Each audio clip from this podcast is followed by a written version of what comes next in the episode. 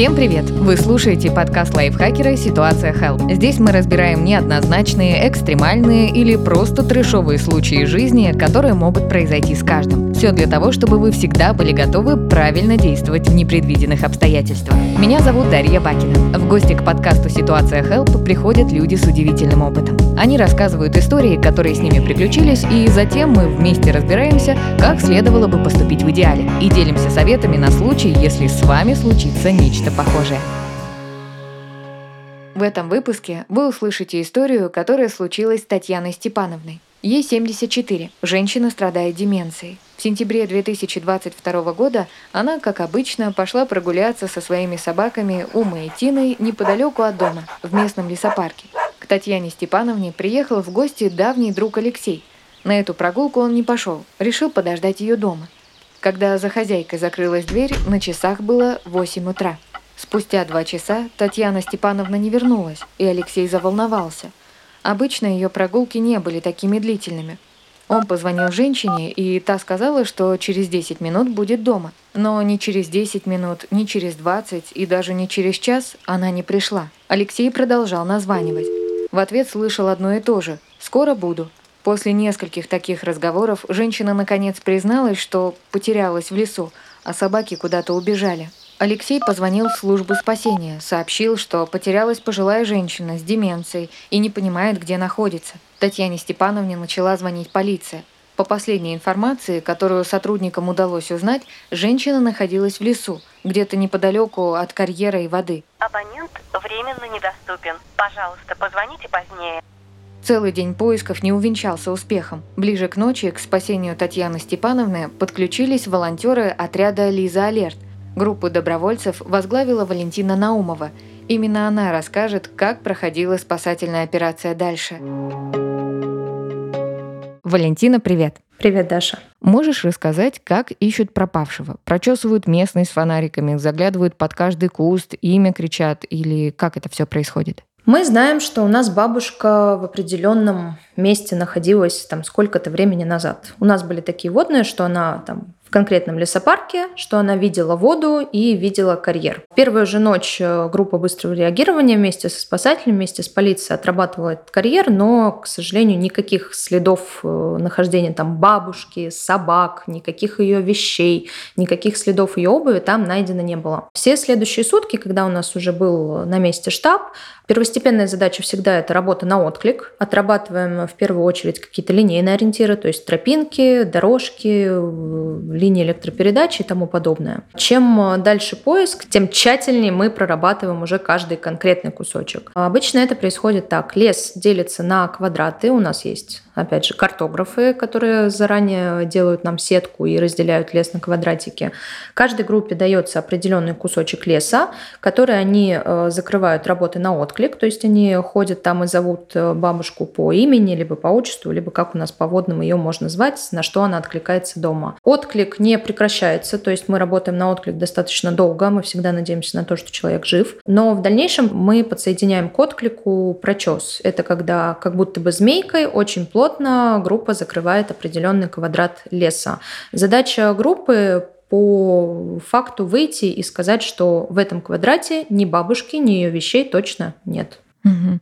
А как долго в итоге вы вот эту вот территорию изучали? Сколько дней? На этой территории мы проработали всю ночь. К утру у нас иссякли люди, скажем так, потому что это был будний день, по-моему, это была пятница. Наши добровольцы начали потихонечку разъезжаться, всем надо работать. И вот здесь как раз случилась очень клевая штука со спасателями. Нам звонят и говорят, сейчас к вам приедут спасатели. Я думаю, о, здорово, потому что людей у нас осталось, по-моему, человека три или что-то такое. И все эти люди, кто остался, они всю ночь работали, они безумно устали, надо поспать хотя бы немножечко. Я думаю, ну хорошо, будем ждать спасателей.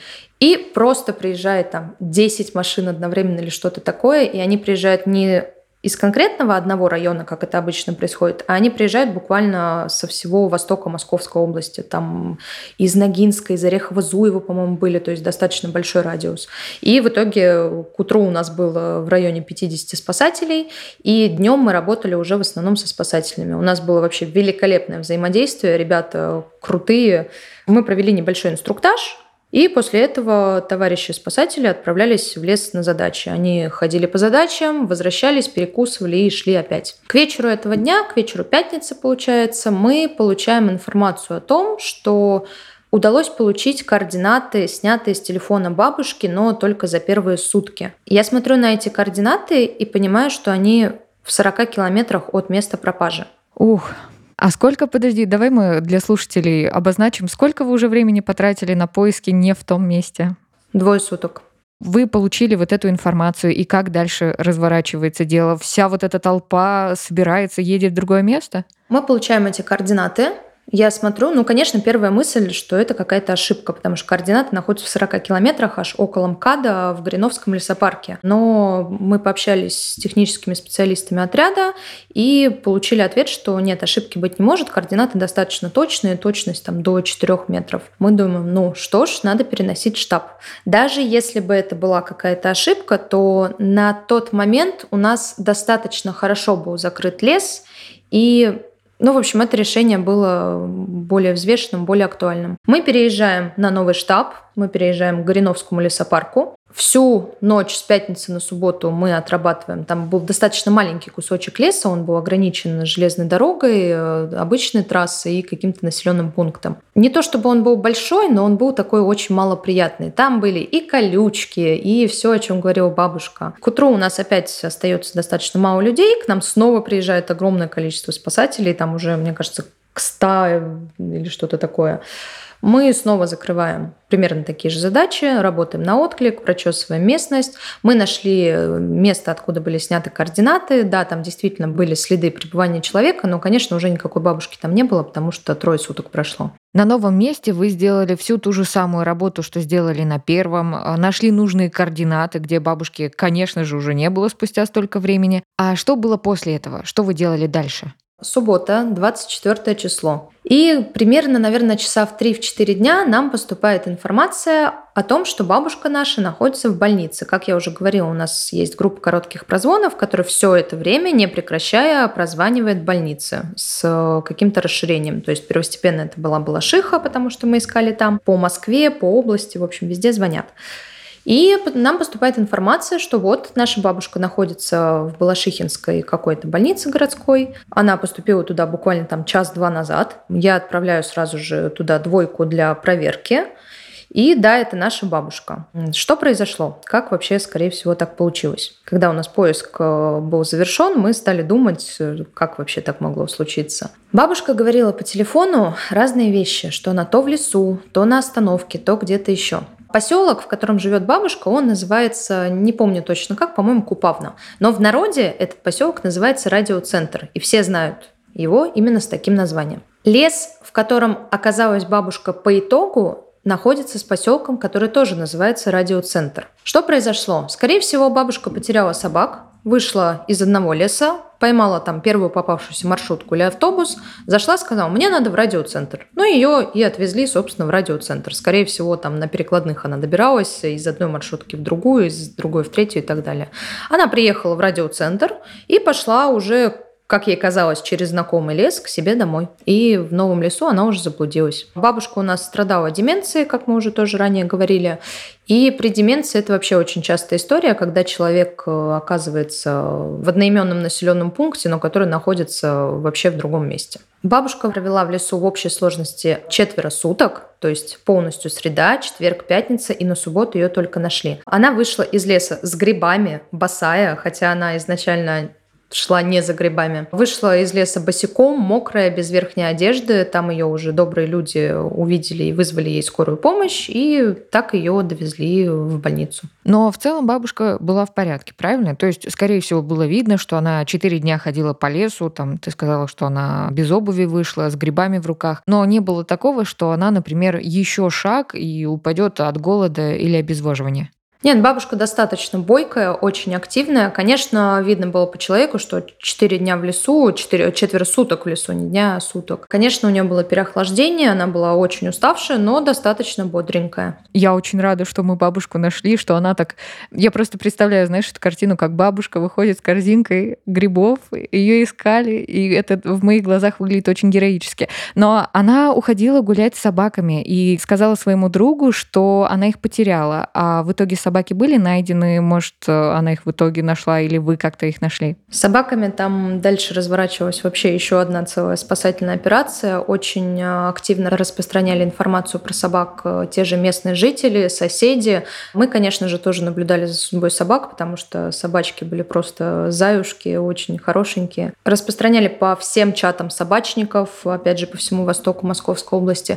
Их видели то здесь, то там, но в дальнейшем поиском собак уже занимались э, соседи бабушки, и э, там как-то это растянулось, и дальнейшая судьба мне, лично мне их, к сожалению, неизвестна. Ты вообще можешь рассказать про шансы выживания человека в лесу? Я просто читала, что первые сутки шанс найти человека целым и невредимым намного выше, чем в третий или в четвертый. А у нас как раз-таки четверо суток прошло, и получилось так, что бабушка, собственно, сама вышла. Это правильный временный промежуток? Ну, то есть один день, четыре дня. И когда вообще э, заканчиваются поиски? Скажем так, мы знаем очень много историй, когда у нас находили на 14 сутки в лесу, на 20 сутки в лесу. Причем э, такие истории есть не только у нас в области, а есть где-нибудь в тайге, где вообще я не представляю, как там можно зайти и выжить больше часа, потому что я наслышан там про медведей, про еще кого-то. Но, как правильно сказано, шансы выше. Конечно, если поиск начинается сразу же, то есть, допустим, человек у нас пропал 2 часа назад, конечно, если поиск начался спустя 2 часа, то шансы найти человека живым и невредимым гораздо выше, чем если поиск начать через э, трое суток или там еще через какое-то время. И мы боремся за это уже очень долго. У нас главный наш враг это время. Чем быстрее человек подаст заявку о том, что его родственник или не обязательно родственник потерялся, тем э, выше шанс того, что поиск закончится успешно и достаточно быстро и малыми силами. По поводу того, как долго длятся поиски. В лесу, в городе, неважно. Поиски не заканчиваются вообще никогда, пока человек не найден. Например, активный выезд на месте может растягиваться на несколько суток, на 10 суток и больше.